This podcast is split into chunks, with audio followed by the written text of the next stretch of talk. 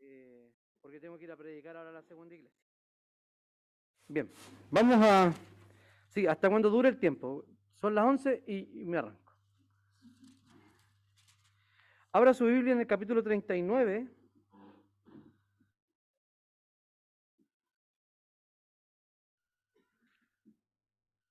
del Génesis. Y dice así la palabra del Señor. Los ismaelitas llevaron a José a Egipto y allá se lo compró a ellos un egipcio llamado Potifar, que era un oficial del faraón y capitán de su guardia. Pero el Señor estaba con José y éste prosperó en la casa del egipcio, su amo. Y su amo se dio cuenta de que el Señor estaba con él y lo hacía prosperar en todo lo que emprendía. De modo que José se ganó la buena voluntad y le servía, y su amo lo nombró mayordomo de la casa y dejó en sus manos todo lo que tenía. Desde el momento en que José quedó a cargo de la casa y posesiones del egipcio, el Señor bendijo su casa por causa de José. La bendición del Señor estaba sobre todo lo que él tenía, lo mismo que la casa, lo mismo que en la casa que en el campo. El egipcio dejó en manos de José todo lo que tenía y ya no se ocupaba más de lo que tenía que comer. Y José era bien parecido y de bella presencia. Después de esto resultó que la mujer de su amo puso los ojos en él y le dijo, acuéstate conmigo. Pero él se negó, se negó a hacerlo y le dijo a la mujer de su amo, ¿cómo, como puedes ver, estando yo aquí, mi señor no sabe, no sabe ni lo que hay en esta casa. Ha puesto en mis manos todo lo que tiene. En esta casa no hay nadie mayor que yo. Y, ni nada hay, perdón, ni nada, ni hay nada que él me haya reservado excepto a ti, puesto que tú eres su mujer.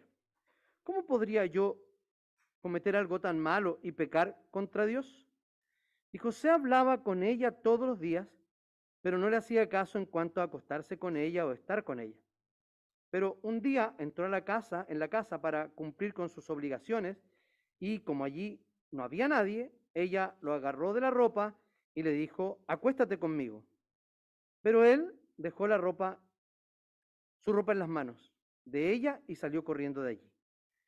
Cuando ella lo vio salir corriendo y había y que había dejado su ropa en sus manos, llamó a los que estaban en la casa y les dijo: "Miren, este hebreo que mi esposo nos ha traído quiere burlarse de nosotros.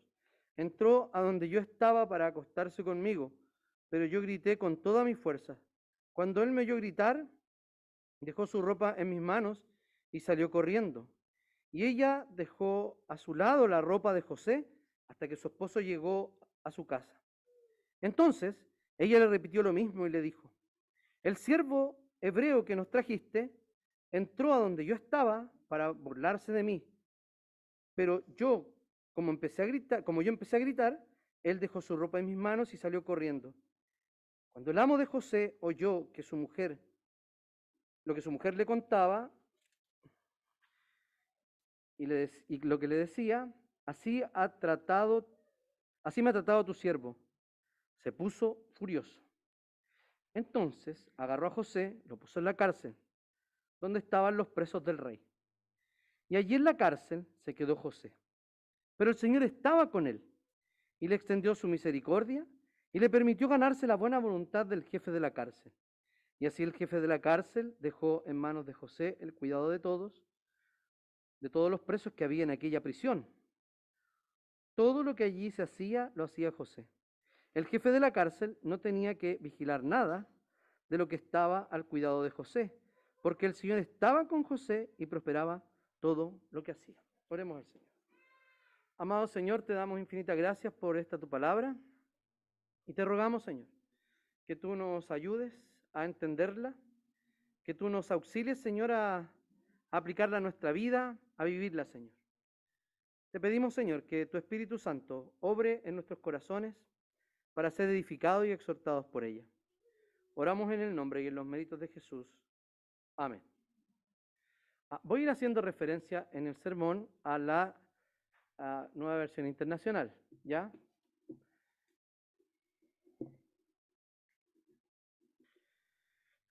¿Recuerdan? Se ve muy feo ahí. Se ve feo, ¿cierto? Un millón de pesos. ¿Eso van a cobrar por votar las mascarillas? Ya. Eh, habíamos visto una narrativa en dos domingos anteriores sobre el capítulo 37, cuando José es vendido por sus hermanos, ¿cierto? Y la historia queda allí, y cómo el papá y esa familia ah, estaba demasiado triste y los resultados que había traído esta mala decisión que había liderado Judá. De repente comienza el texto en el 38 a hablarnos sobre Judá. Y cómo Judá se va desde donde sus hermanos, o sea, él tenía una comunidad, no solo de hermanos, sino de familia, y él decide alejarse de Dios y decide de su gente y decide con ello abandonar el pacto de Dios. Y no quería ser parte ya más del plan de Dios.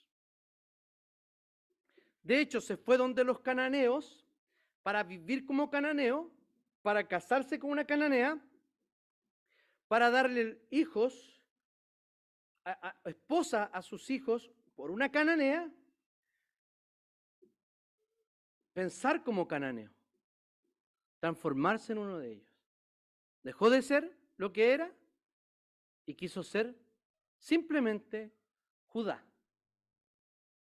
Y lo vemos allí, olvidándose, como si nunca nada de lo que el Señor había hecho con su familia hubiera sucedido. Como si las promesas del Señor no se iban a cumplir. O peor aún, que no tenía intención alguna de participar de esas promesas. Pero vemos que Dios es tremendamente misericordioso. Y no solo no lo desecha, sino que a pesar de, su, de sus malas intenciones, de sus malos actos, el Señor lo instala justamente en la, en la, en la senda de convertirse en un antepasado del Mesías y ser eh, un eh, antepasado de David y entrar en esa genealogía. Por medio de él, a pesar de él, a pesar de las mentiras de Tamar, a pesar del abuso de, de la maldad de Er y el abuso de Onán y el abuso de Judá y todo lo que pasó, el Señor lo puso allí. Ahora, fíjense que volvamos a José. Estábamos en Jacob, ¿cierto? Pero ya se había iniciado la historia de José. Es, comilla, interrumpida por la historia de Judá y Tamar. Y ahora volvemos a la sección, tiene una palabra, una palabra específica, estas secciones en hebreo, no se las voy a mencionar, pero son secciones sobre un, un patriarca, ¿ya? estamos hablando entonces de José. ¿Recuerdan a José? Vamos un capítulo más atrás, perdón, dos capítulos más atrás que este. Dijo que él era la espiga que estaba de pie y las otras espigas se inclinaban delante de él. Después, ¿qué dijo? Que habló de las estrellas y que él era eh, la luz del mundo.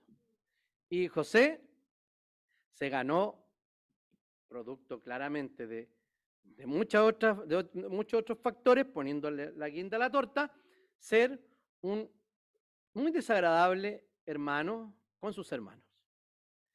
Porque sabía el favoritismo de su papá y ya vimos ese sermón que Cristian nos predicó.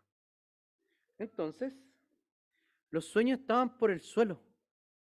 A ver, si alguien, si los hermanos lo hubiesen visto, ¿qué hubiesen dicho? Ah, espiga. Ahí está la espiga.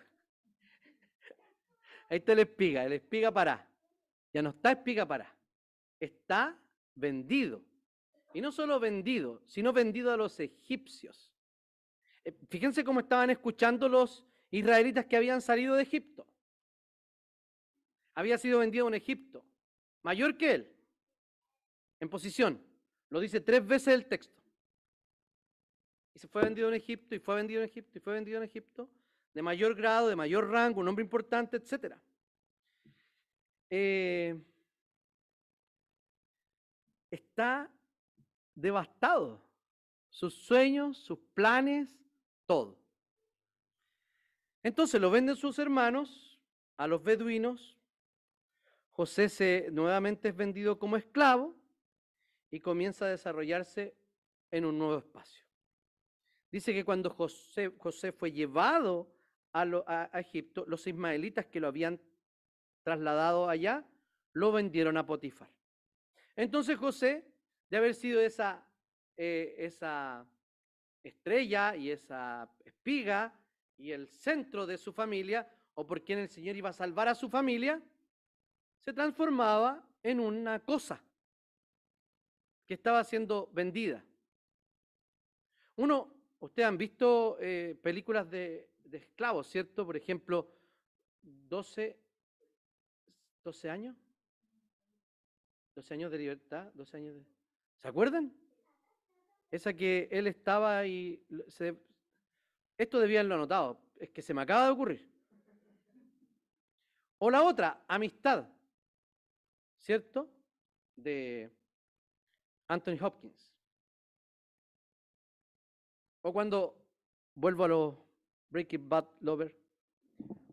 O cuando ve uno en el último capítulo de, la, de la serie, los dos últimos capítulos de la serie Breaking Bad o en el camino, ve a Jesse Pickman, que es un cabro que lo toma una banda porque él sabía, sabía eh, eh, cocinar muy bien la metanfetamina, que se estaban haciendo millonarios con eso, y se van pasando la, posta, matándose, obvio, para ir teniendo el negocio.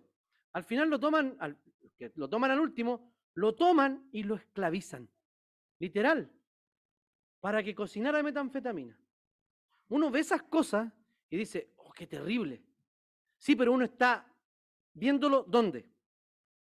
Sentado en el sillón de su casa, echadito en la cama, y, ve qué terrible es. Ahora, pongámonos de verdad en el caso de ser realmente vendido y de sufrir todos los abusos que están, que están asociados a la propia esclavitud.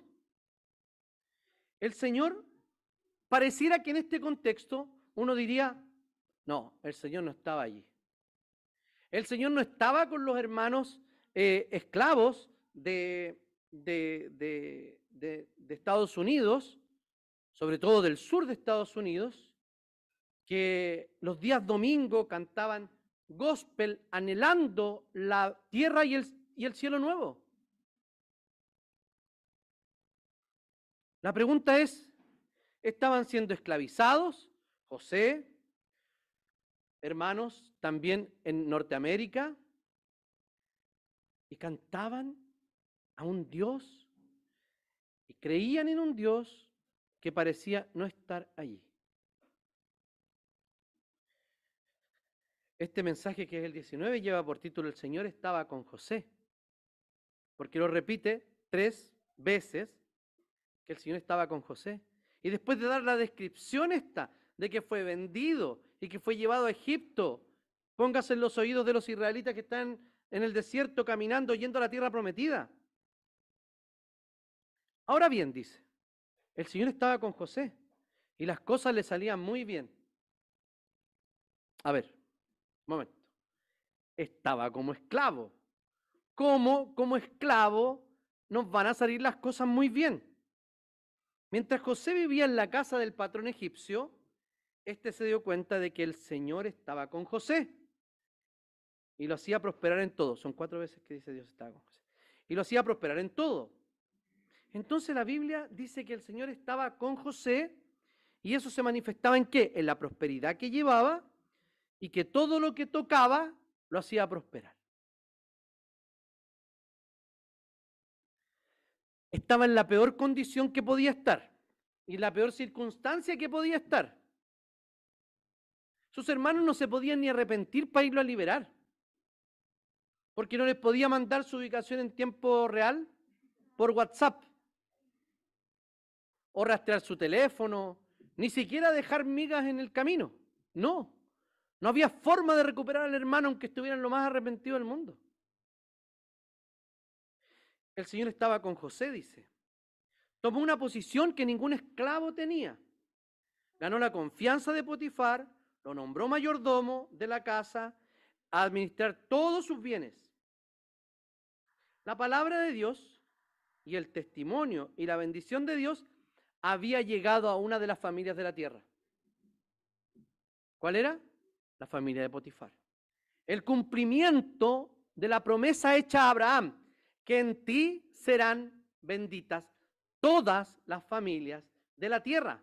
Y aquí Potifar estaba experimentando el pacto que Dios había hecho con Abraham, que no solo incluía a Israel, nunca incluyó solo a Israel, sino que el propósito declarado de Dios fue que todas las naciones serían benditas por medio de Israel, ¿sí? Por medio de la simiente que vendría de Israel, que es Jesucristo. Pero esa exclusividad judía no es antigua, no es de esta época, menos de Abraham, menos de Dios. Esa exclusividad judía es de los judíos probablemente del periodo del segundo templo o, o de la... No, eh, eh, corrijo, del periodo intertestamentario, que empezaron a alejarse de las naciones y creyendo que ellos eran un pueblo especial sin tener nada que ver con los otros pueblos. Entonces llegó la, la bendición allí, el Señor bendijo la casa, dice, y a partir de ese momento quedó a cargo de la casa y de sus bienes. La bendición se extendió no solo a su casa, sino también al campo.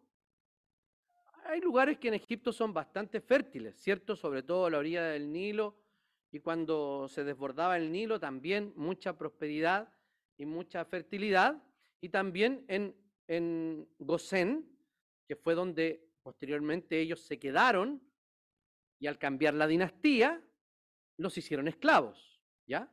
Pero eso ya va más adelante, pero ellos, los que están leyendo este texto, ya lo saben, o sea, ellos ya pasaron esos 400 años, ya fueron liberados y están camino a la tierra prometida. Así que todo lo que poseía lo dejó en manos de José. O sea, algo así, y lo explica en el siguiente texto, verso, dice, no se preocupaba de nada. O sea, le entregó todo en bandeja.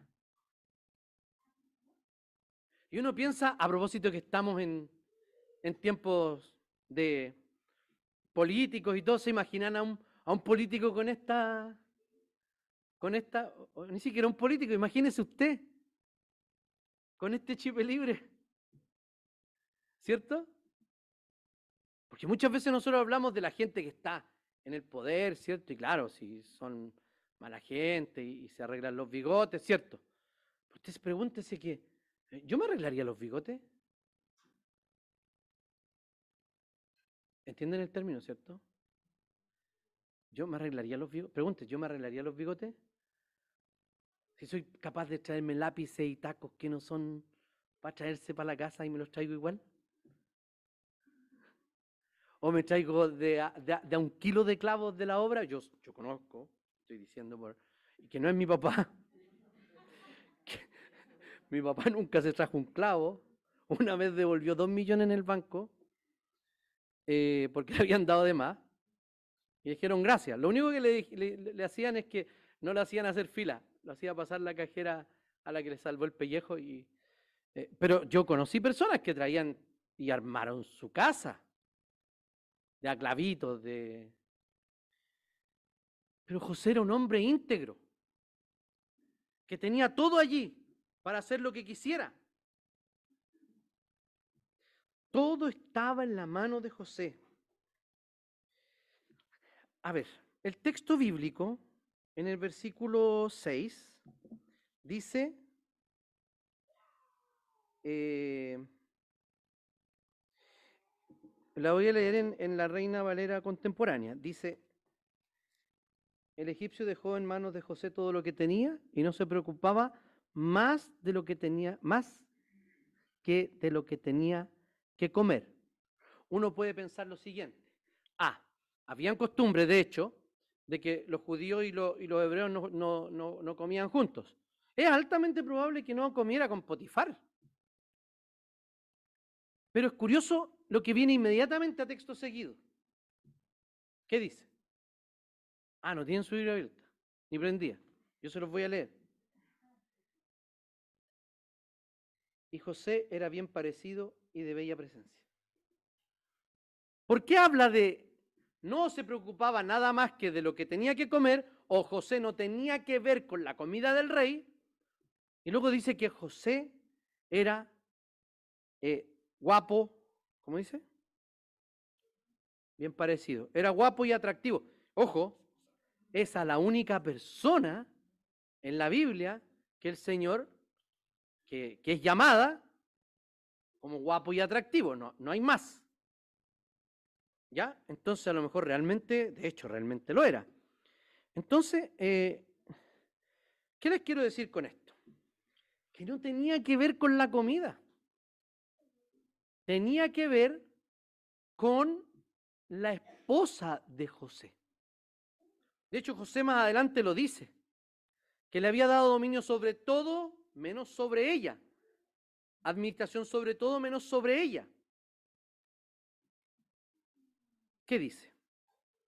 Dice que era exclusiva para el rey. Obviamente es un eufemismo lo que está usando aquí la Biblia. Bueno, usa varios eufemismos, ¿cierto?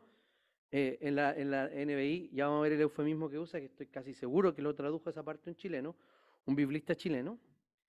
Eh, no se preocupaba excepto de lo que, del pan que comía.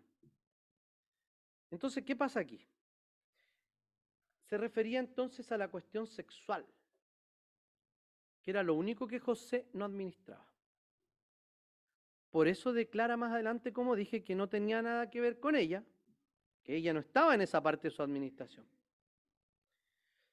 Eh, José tenía una posición delante de él, ¿cierto? Y muchas veces nosotros, eh, eh, una posición que conservar.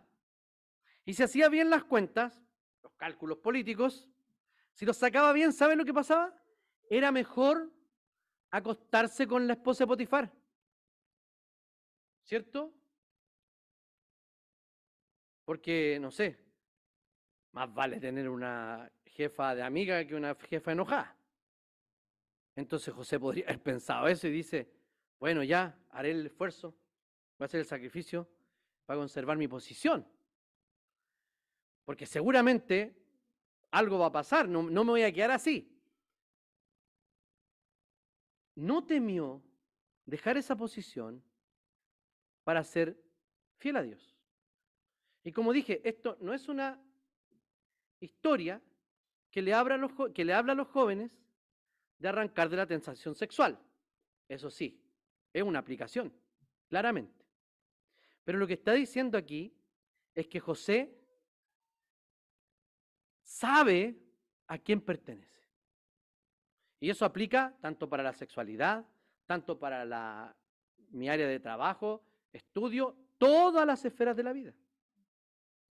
Entonces, forma un puente eh, perfecto para lo que viene eh, a, texto seguido, que sería que el Señor, el Señor estaba con José, no solo, como dije al principio, creo que no anuncié la primera división, eh, el Señor estaba con José en días de prosperidad, sino que también José estaba en en días de tentación, Dios estaba con José.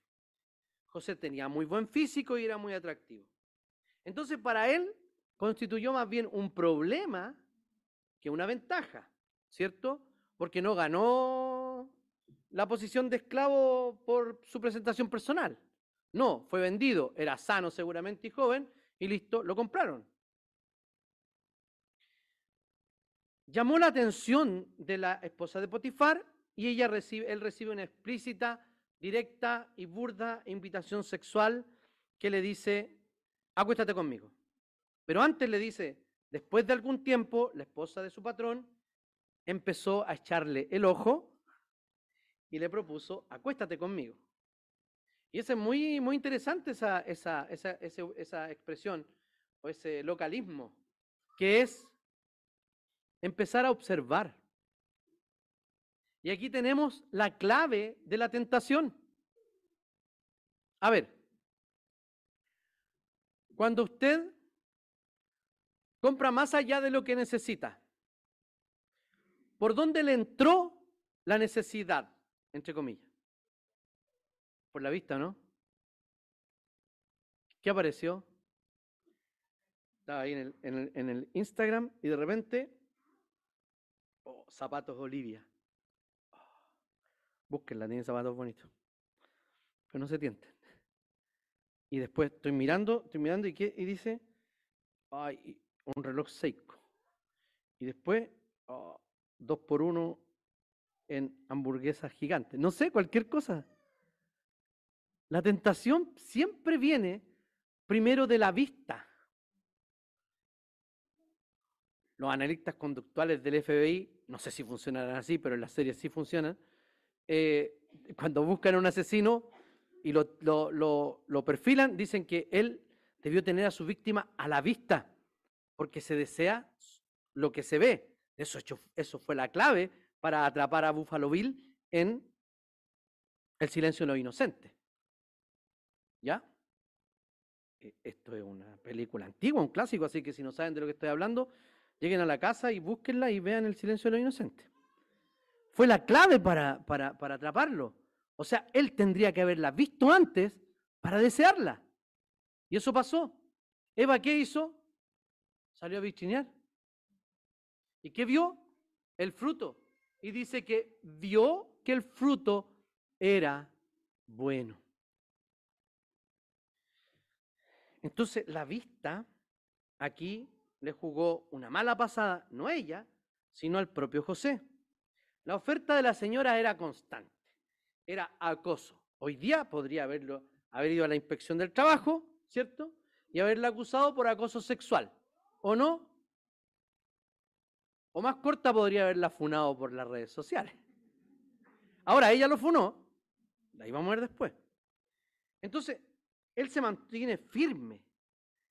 Y por más que ella lo acosaba día tras día, dice el, el 10, para que se acostara con ella, y le hiciera compañía, parece que el marido no estaba muy presente, porque ahí usa dos términos. Parece que no era solo sexual, sino algo más, una necesidad más allá de lo sexual. Y José se mantuvo firme en su rechazo. Y le da tres argumentos de por qué, le explica a ella, por qué no puede acostarse con ella es tan bizarra la, la historia de, la anterior y la de ahora, ¿cierto?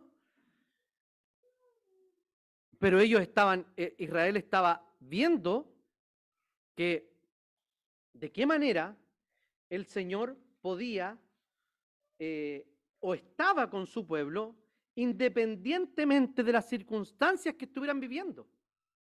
Israel podía estar en el desierto, Israel podía estar incluso en Egipto, y dijeron, ah, o sea, cuando estábamos en Egipto, esos 400 años y parecía que Dios no estuviera, incluso algunos nos olvidamos de Dios, pero algunos se olvidaron de Dios. Y, ahora que estamos aquí, eh, eh, paseando por el desierto, ¿el Señor está con nosotros? Sí, el Señor está con ustedes. Y cuando lo leían en el tiempo del cautiverio babilónico, fuera del país, exiliados, o sea, el Señor está con nosotros, sí también. Entonces le dice, ¿por qué no quiere tener sexo con ella? Le dice, hay el primer argumento, que es el argumento de la, de la confianza. Dice, mi patrón ya no tiene que preocuparse de nada en la casa, porque todo lo me lo ha confiado a mí. En esta casa no hay nadie más importante que yo. Señora, a mí me pasaron una responsabilidad. No puedo abusar de esa responsabilidad. En segundo lugar, el argumento de la gratitud. Dice, mi patrón no me ha negado nada. ¿Por qué? Porque el Señor estaba con José. Y el Señor había bendecido no solo a José, sino que había traído bendición a la casa del faraón, perdón, de, de Potifar, de un alto funcionario. Y parece que era bastante pragmático el, el funcionario. O sea, ¿me va bien con él? Perfecto, lo pongo a dirigir mis cosas. Todo lo puso a mí, a mí, no me ha negado nada, excepto a usted. Excepto meterme con usted, que es su esposa. O sea, él estaba agradecido y por eso no pecaba contra su patrón. Y luego el argumento del temor, que uno podría pensar, decir, además de eso, si yo lo hago, mi patrón me mata. Que sería el último argumento posible, ¿no? ¿Sería plausible? Sí. Podría decir, oye, también hay una condena si yo hago esto. Pero lo que dice José es que, ¿cómo podría yo cometer tal maldad y pecar así contra Dios? Y ahí hace la gran diferencia de cómo José resiste la tentación. Porque sí, se trata de personas cuando pecamos. Se trata de hacer daño cuando pecamos. Hacemos daño. Pero cuando estamos frente al pecado, nuestro principal ofendido es Dios. es, una, es un presagio, es un tipo de Cristo. Jesús dice que fue tentado en todo, pero sin pecado. José tenía una lucha, claramente. ¿Cómo logra mantenerse él? Además de esta insistencia día tras día, día tras día. O sea, ni siquiera le ganó por cansancio. Póngase en el siguiente caso. ¿Cuántos, días usted resistiría en el caso de José? Estando por debajo eh, eh, eh, del escalafón, digamos, y una mujer le está insistiendo. No quiero que me diga cuántos días lo va a hacer. Solo piénselo. José se mantenía firme. Y ella le insistía, y José se mantuvo firme en su rechazo. Entonces, ¿cómo logró mantenerse firme en el rechazo hacia esta muy posiblemente mujer atractiva? La única respuesta posible no está en José. La única respuesta posible es que fue el Espíritu Santo de Dios que lo estaba auxiliando. ¿Por qué?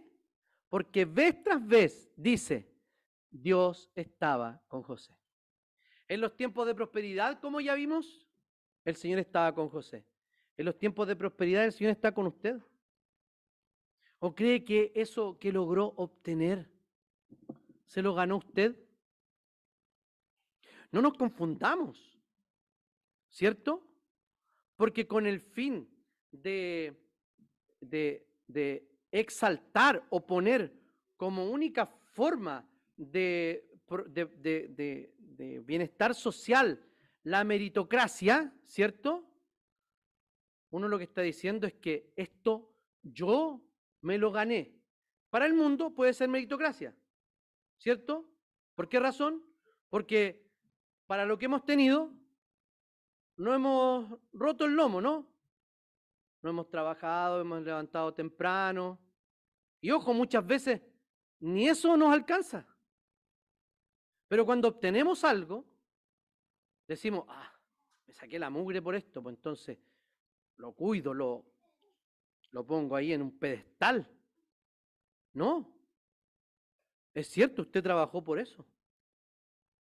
Y los que lograron recibirse de la universidad, o los que terminaron eh, o, consiguieron un buen trabajo, o etcétera, la única razón es porque el Señor estaba con José. Esa es la razón. Hay hermanos que aquí tienen trabajos improbables.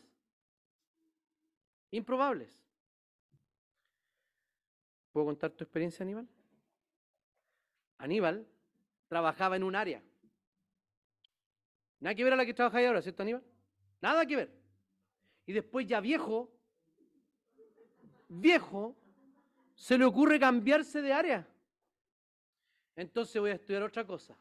Es como así, ingeniero en no sé qué, y después dijo, no, voy a estudiar otra cuestión. No tenía nada que ver.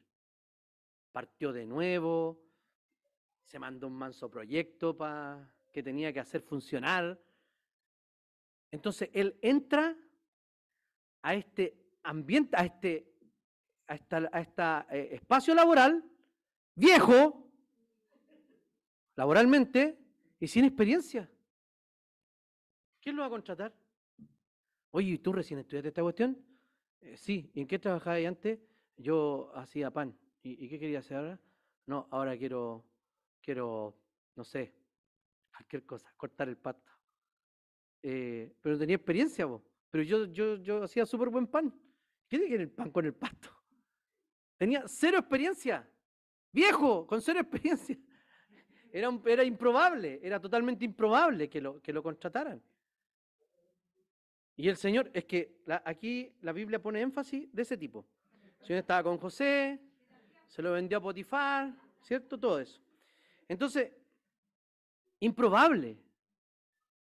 Sin embargo, el Señor a esa familia la bendijo. Ahora ponga todas sus improbabilidades allí. O sea, para mí era todo improbable. Todo. Hijo de un obrero, de una dueña de casa, viviendo en una población, eh, y malo para el estudio. Malísimo. ¿Lo pueden creer? ¿Cuántas veces dije malísimo? Malísimo. Malo para el estudio. Me iba bien solo en lo que yo quería que me fuera bien.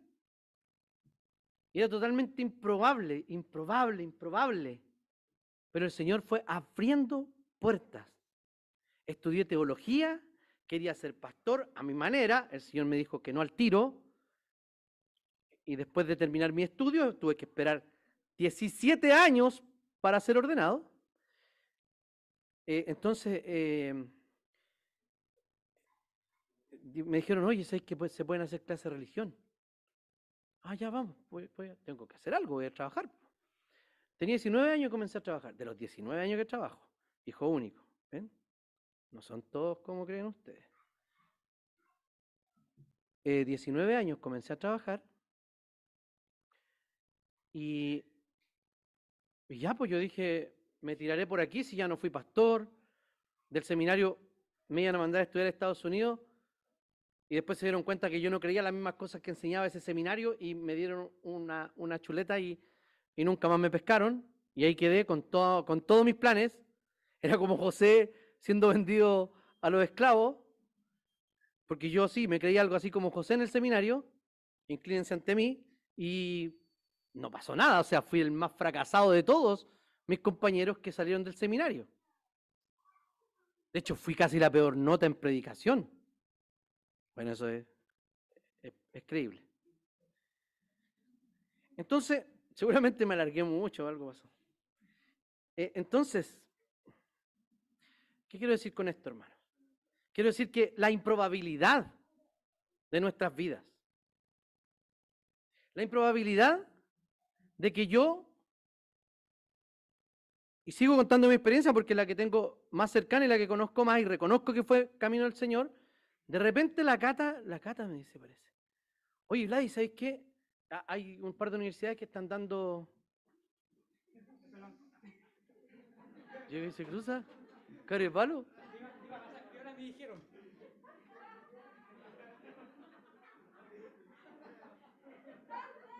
Porque estamos en público, no le veo bien un guate. Ya, Sigamos. No corten esto del video, por favor. Entonces, eh, José, perdón, el Vladi, la Cata me dice, y, después en el colegio donde yo trabajaba haciendo clase, 60 horas de, de trabajo, 60. de lunes a viernes, hasta las tantas, trabajar, trabajar, trabajar, trabajar. Y me dicen, oye, ¿sabéis qué? Semana y sábado, eh, los profes que están, podéis sacar una pedagogía. Misma cantidad de créditos, todo, pero tenéis que ponerle terrible bueno. Dije, ya, pues me voy a poner a estudiar. Ah, fui buen alumno en el seminario, ojo, eso me faltó decir. Del seminario para adelante fui buen alumno. Me saqué buenas notas, todo pasó así. Y yo les digo a mis hijos, cuando yo vivía en la población, era absolutamente improbable que yo viviera en un condominio como en el que vivía antes, no ahora, como el que vivía antes. Era absolutamente improbable. Para mí era absolutamente improbable tener una familia, de verdad. Era un poco pesimista respecto a eso. Hijos, lindos, hermosos, bellos, como los ven. Ahí, insolentes, pero lindos. Eh, entonces, ahora piense, ahora piense, piense en, su propia historia. Y después me llaman para ser pastor. Y aquí estoy pues, con ustedes. Miren, es como volver atrás. No, mentira. Entonces, hermanos, pudimos eh, plantar una iglesia con un grupo chiquitito en Puente Alto, la iglesia creció, etcétera. Improbable. Todo es improbable. Nuestro universo es improbable, hermano. El ajuste fino del universo es, este es el universo, el planeta más improbable de existir. Si no tendríamos vida en todos los otros planetas y podríamos irnos a otra tierra, que encontraron una tierra como a 100 años luz. Nadie va a alcanzar a llegar allá. Eh, entonces, cuando, cuando nosotros pensamos en eso, en toda la improbabilidad, vemos la providencia del Señor y decir, sí, realmente el Señor estaba con nosotros. Cuando estamos viviendo las cosas, las vemos de manera circunstancial. ¿Por qué me está pasando a mí? ¿Dónde está Señor? ¿Qué pasa con esto? ¿Por qué? ¿Para qué? Las preguntas son iguales. Pero cuando uno mira para atrás y lo ve, logra verlo providencialmente. Y nada de lo que ha pasado en su vida, en el mundo, se arranca de la mano del Señor. El Señor siempre ha estado con su iglesia. Entonces, la situación se puso mucho más difícil. Porque José, en esa improbable situación e inmejorable posición que tenía, se arriesgó a perderla. Jesucristo hizo lo mismo. Dice que él no consideró la gloria que tenía como cosa a que aferrarse, sino que se despojó, se hizo uno de nosotros, obediente, obediente hasta la muerte y muerte de cruz. Fíjense cómo proyecta a Cristo la vida de José. Aquí no vamos a imitar a José.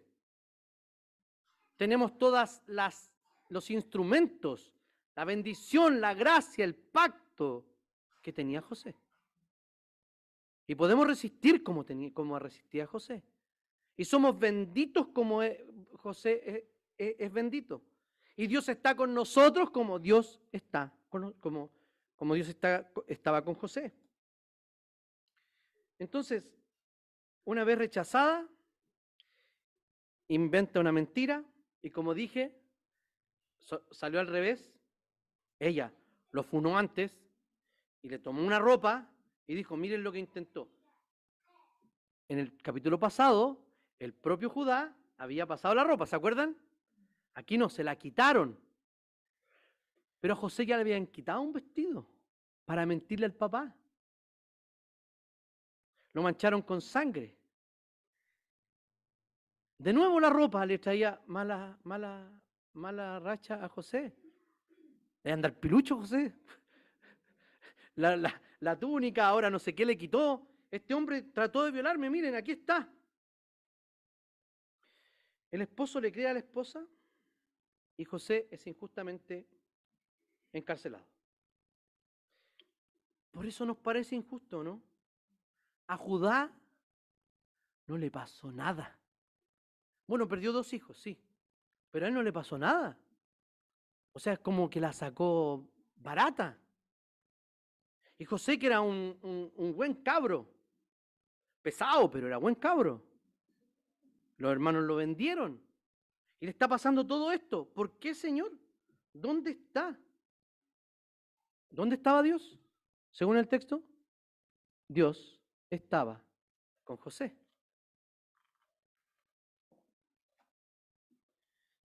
A Judá, asociado con una mujer extranjera. José rechaza a una mujer extranjera. Judá, inmoral sexualmente. Pureza sexual del lado de José. Judá era abusivo.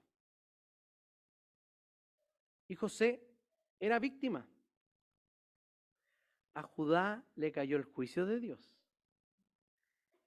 Y con José estaba la bendición de Dios. A Judá lo acusó justamente una mujer. A José lo acusó injustamente una mujer. Raya para la suma. ¿Quién debería estar mejor parado en todo esto? José no Judá. Pero si usted revisa el 38, en ninguna parte dice, pero Dios estaba con Judá. En ninguna parte dice eso. Así, igual que José, Cristo fue culpado injustamente, era inocente de todo lo que se le, acusaba, y José experimenta esta bienaventuranza que Cristo dice después. Bienaventurados cuando sois, cuando, bienaventurados cuando sois eh, perseguidos por mi causa, os vituperen, os persigan y digan toda clase de mal contra vosotros mintiendo. Aquí está. Estaban mintiendo sobre José. No es los que reciben persecución por portarse mal. No, ellos tienen su justa. Los hermanos que les pasa eso es porque se la buscaron. No porque hoy oh, estoy siendo perseguido por el Evangelio. No, no, no, no. Entonces, miren cómo Cristo es mostrado y anunciado en José. El que era injustamente eh, acusado tenía la bendición de Dios con él. Entonces también el Señor estaba con José en los días de adversidad, del 20 en adelante. Ya, fue a la cárcel, ¿cierto? fue algo, hay algo que no dije que era súper importante. A José debieron haberlo matado. Entonces, el marido, Potifar, no podía decir, hoy otra vez ya, Potifara, otra vez estamos con lo mismo, acusando a un cabro que no... Debió matarlo, pero lo mandó a la cárcel. ¿Por qué razón? La razón es porque seguramente le creyó algo a la mujer o tuvo que creerle y culpar a José. Porque si hubiese creído a ciencia cierta y su esposa hubiese sido una dama, lo más probable es que lo hubiese matado y no lo hizo. Lo mandó a la cárcel.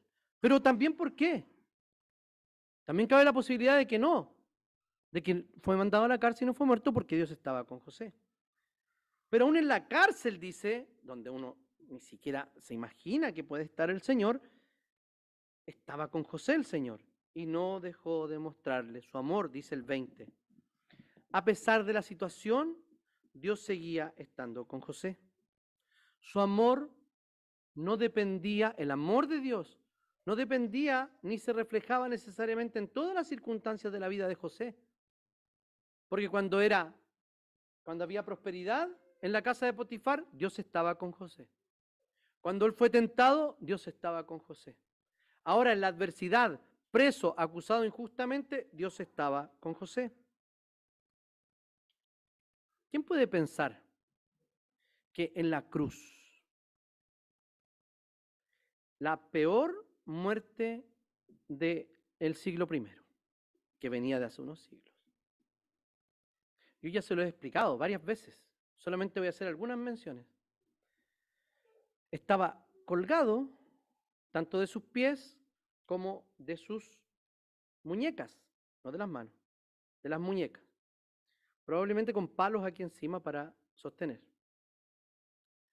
Pero estaba, sus pies estaban de lado y con las piernas eh, flectadas para que el clavo cruzara tobillo con tobillo. Pero no solo eso, porque si hubiese sido así, todo el peso o gran parte del peso de los crucificados hubiese quedado en el pecho, en la zona pectoral, y hubiese colapsado inmediatamente el, corazón, los pulmones y hubiese muerto muy rápidamente. Pero los romanos ponían un, pequeño acentito aquí. Ya sabían de comportamiento humano. Un pequeño acentito, un palito, donde los crucificados se sentaban, se apoyaban ahí y liberaban él la presión de su peso. Y volvían a caer. Era parte de la tortura. Porque eso alargaba su muerte. Lo que habían personas que estaban días colgados.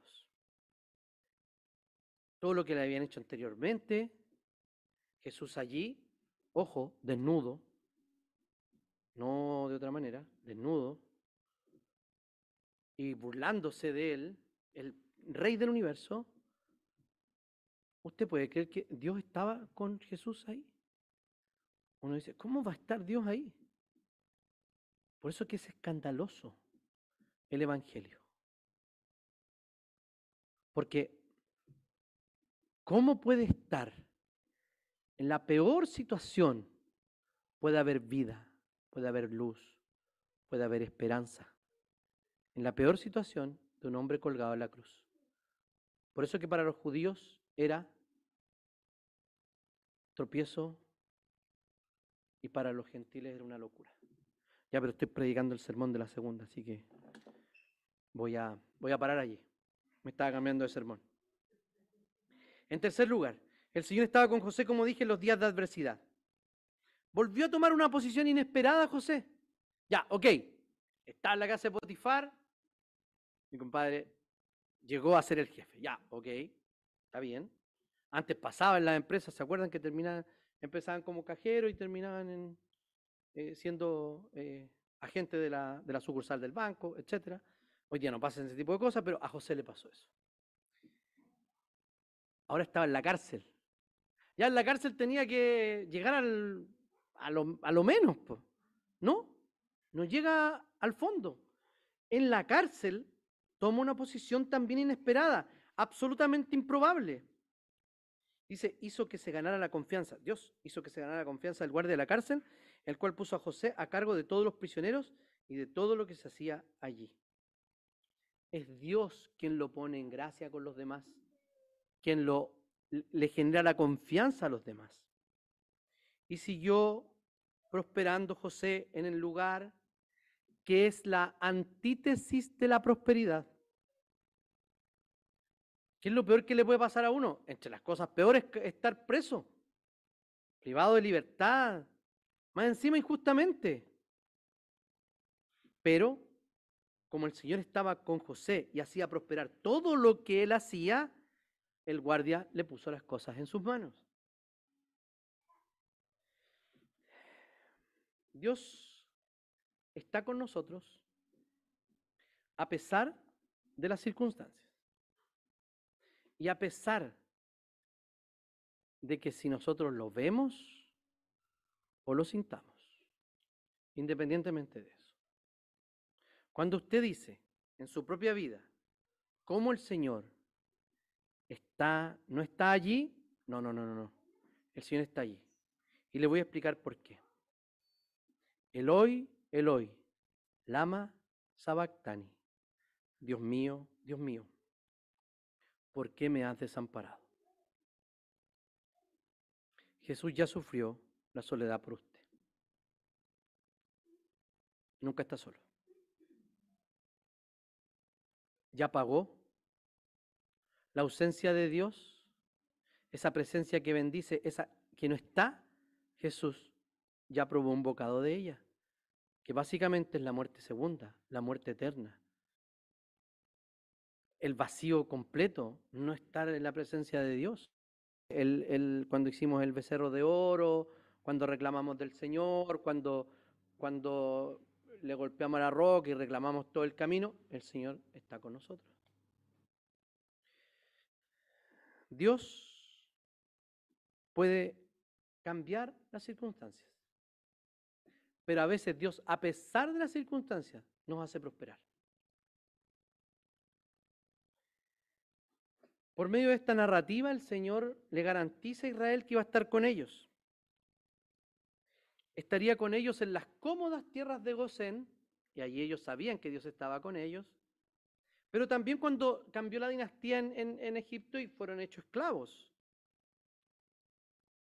El Señor no solo los estaba prosperando cuando el reino de David estaba en su etapa más bullante, sino también cuando fueron expulsados y perdieron los beneficios del pacto, de la tierra, del templo y fueron enviados a Babilonia. También el Señor estaba con ellos. El Señor le asegura a su pueblo, a nosotros, que va a estar con nosotros. La palabra del Señor dice que toda autoridad me es dada en el cielo y en la tierra. Por tanto, cuando vayan, hagan discípulos a todas las naciones, bautizándolos en el nombre del Padre, del Hijo y del Espíritu Santo, y enseñándoles todas estas cosas que yo les he mandado. Y yo estaré con ustedes hasta el fin del mundo. Hambre, desnudez, peligro, espada, persecución, huestes, principados, potestades, lo alto, lo profundo, la vida, la muerte. Y para que no se le quede nada afuera, Pablo dice, ni ninguna otra cosa creada, estoy citando Romanos 8, ni ninguna otra cosa creada podrá separarlos del amor de Dios que es en Cristo Jesús, Señor nuestro. Dios estuvo con José. Dios estuvo con Israel. Dios estuvo con Jesús. Durante todo su ministerio prosperado, durante la noche del Getsemaní dolorosa, durante las horas que estuvo en la cruz avergonzado, y sufriendo, no lo abandonó en la tumba, sino que lo resucitó al tercer día. Ahora está sentado a la diestra de Dios Padre. Dios, el Padre, estuvo con Jesús. Y si está con Jesús, que es la cabeza, también, también está con la iglesia. Está con nosotros. Ah, se auguran tiempos malos para adelante. ¿Cierto? Hemos escuchado a los analistas políticos, económicos, anuncian cosas malas. Y puede pasar. Y si eso malo pasa, ¿qué va a pasar con nosotros? ¿Dónde está Dios? Dios estará con nosotros. Y si Dios, que es capaz de cambiar las circunstancias y hacer escenarios absolutamente improbables, hacerlos reales, el Señor también lo hará. Lo importante es que Dios está con la iglesia. Ahora, más pequeño, en su intimidad, en su corazón. Cuando se siente solo, cuando se siente sola, abandonado por los que la aman, por aquellos que están a su alrededor. Se siente abandonado por Dios. Tenga la certeza de que el Señor está con usted. El Señor es mi pastor, nada me falta. Aunque ande en valle de sombra de muerte, no temeré mal alguno, porque tú estás conmigo. Tu vara y tu callado me infundirán aliento. Tú preparas una mesa linda y adornada delante de mí en presencia de mis angustiadores. Unges mi cabeza con aceite. Mi copa está rebosando. El bien y la misericordia me seguirán todos los días de mi vida, y en la casa de Jehová moraré por largos días. Eso fue una mezcla entre NBI, mis recuerdos y la Reina Valera 60. Pero todos conocemos el Salmo. Así que, ¿Dios estaba con José? Sí. Y como Dios estaba con José, experimentó todo lo que experimentó. El Señor está con nosotros. Emanuel, Dios con nosotros. Oremos al Señor. Señor, te damos gracias por tu palabra. Te pedimos, Señor, que tú la atesores en nuestro corazón, que nos bendigas. que podamos practicarla, Señor, día tras día. Ayúdanos, Señor, a ser dóciles a ella, a ponernos delante de ti con un corazón dócil y de discípulo y que tu evangelio, Señor, transforme nuestro corazón cada día. Te damos gracias porque no estamos solos. Oramos en el nombre y en los méritos de Jesús.